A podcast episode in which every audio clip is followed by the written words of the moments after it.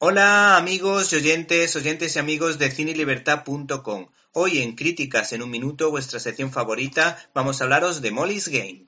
Todos recordamos a Aaron Sorkin por ser uno de los grandes guionistas del panorama televisivo actual.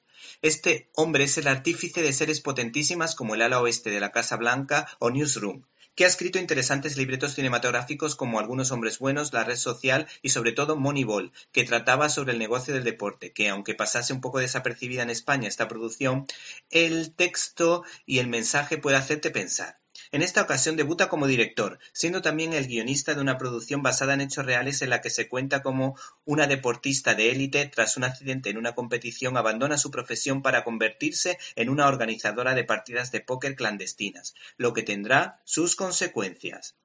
Esta producción tiene todos los ingredientes para que el producto funcione a las mil maravillas, sustentado en un sólido guion, al que no se le escapa un detalle, haciendo honor a las declaraciones del propio Sorkin en una entrevista en la que afirmaba que sus personajes son quijotescos, decaen y fracasan constantemente, pero aún así tiene algo de romántico el perseguir objetivos honorables. Estos personajes tienden a usar diez palabras cuando hubiera bastado una.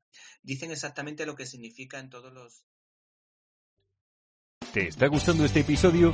Hazte fan desde el botón Apoyar del podcast de Nivos. Elige tu aportación y podrás escuchar este y el resto de sus episodios extra. Además, ayudarás a su productor a seguir creando contenido con la misma pasión y dedicación.